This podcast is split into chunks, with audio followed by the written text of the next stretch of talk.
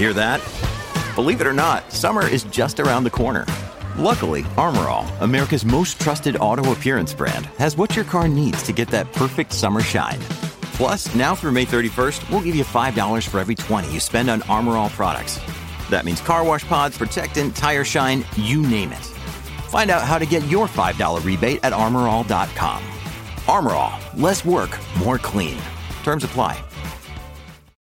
When you need mealtime inspiration, it's worth shopping Kroger, where you'll find over 30,000 mouth-watering choices that excite your inner foodie. And no matter what tasty choice you make, you'll enjoy our everyday low prices, plus extra ways to save, like digital coupons worth over $600 each week. You can also save up to $1 off per gallon at the pump with fuel points. More savings and more inspiring flavors make shopping Kroger worth it every time. Kroger, fresh for everyone. Fuel restrictions apply. Hey, it's Ryan Reynolds, and I'm here with Keith, co star of my upcoming film, If, only in theaters, May 17th. Do you want to tell people the big news? All right, I'll do it. Sign up now and you'll get unlimited for $15 a month in six months of Paramount Plus Essential Plan on us. Mintmobile.com slash switch. Upfront payment of $45 equivalent to $15 per month. Unlimited over 40 gigabytes per month. Face lower speeds. Videos at 480p. Active Mint customers by 531.24 get six months of Paramount Plus Essential Plan. Auto renews after six months. Offer ends May 31st, 2024. Separate Paramount Plus registration required. Terms and conditions apply if rated PG. Febrero 19 de 1951. Una fecha cualquiera, de un año cualquiera. Muchos de nuestros oyentes a lo mejor ni habían nacido todavía cuando salió el número correspondiente a esa semana de la revista norteamericana Time. Nos ocurrió, sin embargo, que buscando en nuestro archivo una referencia específica, sacamos al azar ese número de la revista, y al ojearla nos dimos cuenta de cómo ha cambiado todo en esos 24 años.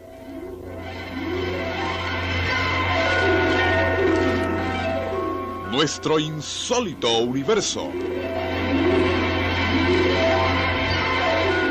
Cinco minutos recorriendo nuestro mundo sorprendente.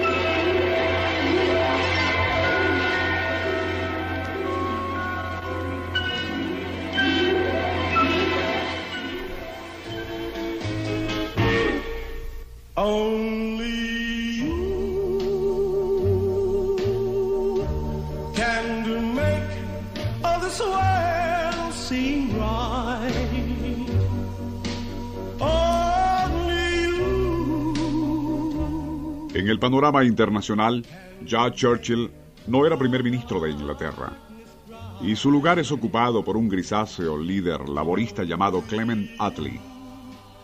En los Estados Unidos, Harry Truman, el belicoso extendero de Missouri, despachaba desde la Casa Blanca, mientras José Stalin controla al mundo comunista desde las torres del Kremlin. En Egipto, un monarca gordo y voluptuoso llamado Farouk se antoja de la linda Nariman Sadek, de 16 años, y desbaratando el noviazgo de la joven con Sak Hachen, la obliga a casarse con él.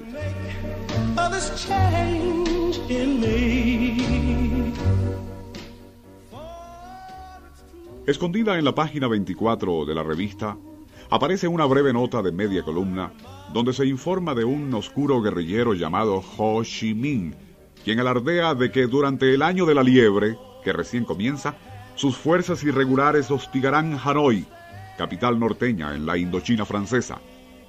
Semejante fanfarronada hace reír al general Jean Delattre de Tassigny, educado en Saint-Cyr y comandante militar de la colonia de ultramar. Como demostración de poderío ante los vietnamitas, Delattre ordena que sean paseados por las calles de Hanoi los tanques Sherman, aviones Bearcat y demás equipo militar facilitado a Francia por los norteamericanos para que acaben de una vez con la impertinente actividad guerrillera. Poco imaginan los franceses que la debacle de Dien Bien Phu está a solo tres años en el futuro.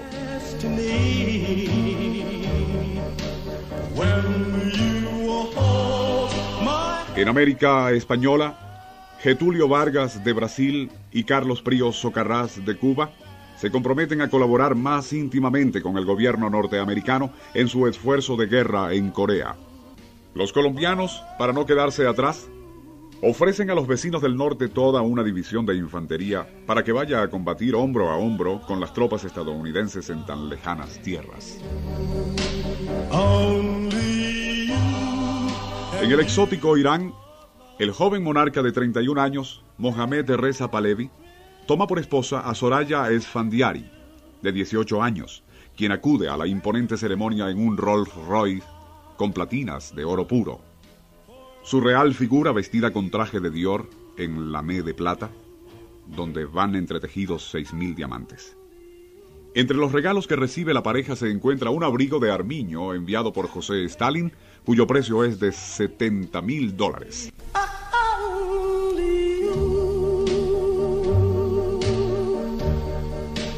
La compañía Nash lanza al mercado lo que espera será el primer auto deportivo para el norteamericano promedio, el Nash Healy.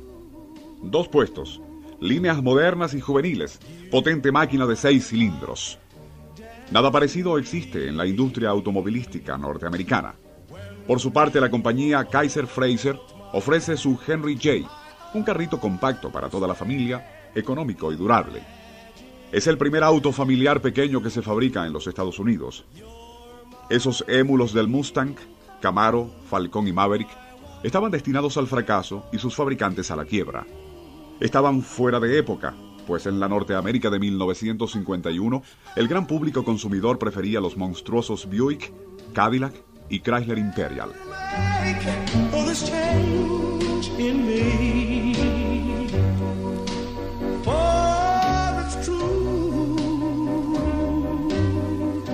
En la Argentina, Juan Domingo Perón, de resplandeciente uniforme blanco, observa emocionado las maniobras que ejecuta el Pulki II, primer avión a chorro construido en ese país por Kurt Tank, un notorio ex-nazi. El avión, prácticamente hecho a mano, es impulsado por motores Rolls-Royce fabricados en Inglaterra. Los instrumentos y mecanismos vitales proceden de los Estados Unidos y el aluminio del fuselaje importado de Alemania Occidental. Aún así, el grandilocuente dictador afirma, en 1958 veremos nuestros deseos hechos realidad, una revolución industrial que nos liberará de la dependencia extranjera, pudiendo contar con una fuerza aérea realmente nacional y las plantas de producción que las abastezcan. Poco imagina el dictador que en 1959 ya no será el dueño de Argentina y que la prensa, el gran periódico que ha silenciado arbitrariamente, reportará su ocaso. En esos días de la prepotencia peronista en 1951, moría en Buenos Aires un refugiado nazi, el plutócrata industrial Fritz Thyssen, cuyas fuertes contribuciones a las arcas del Partido Nacional Socialista fueron factor determinante en el triunfo de Adolfo Hitler.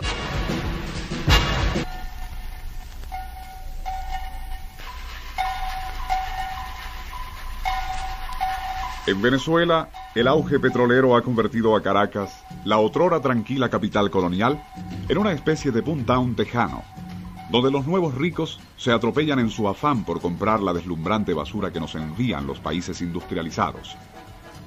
Esto lo observa con ácida clarividencia el editorialista Manuel Rodríguez Cárdenas, quien escribe en El Nacional.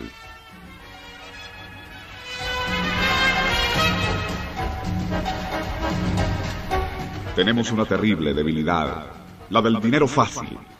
Un remolino de ropas, quincallería, caballos argentinos y refrigeradoras nos invade.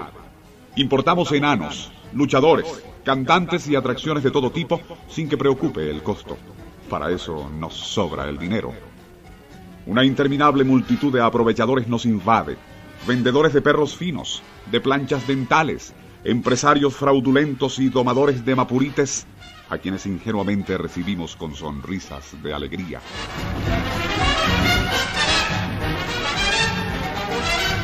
Algún día, sin embargo, la verdad derribará este tinglado de absurdo y corrupción. No habrá más dinero y los buscafortunas, los aventureros, esos que tanto dicen querer a este país, se llevarán sus ruletas, sus aparatos de hacer permanentes, los dijes y collares de cuentas se irán de aquí bien ricos y riendo a carcajadas de nosotros, que rodeados de inútil chatarra, trataremos en vano de reparar la nave que se hunde, solos y desilusionados. Revista Time, febrero 19 de 1951.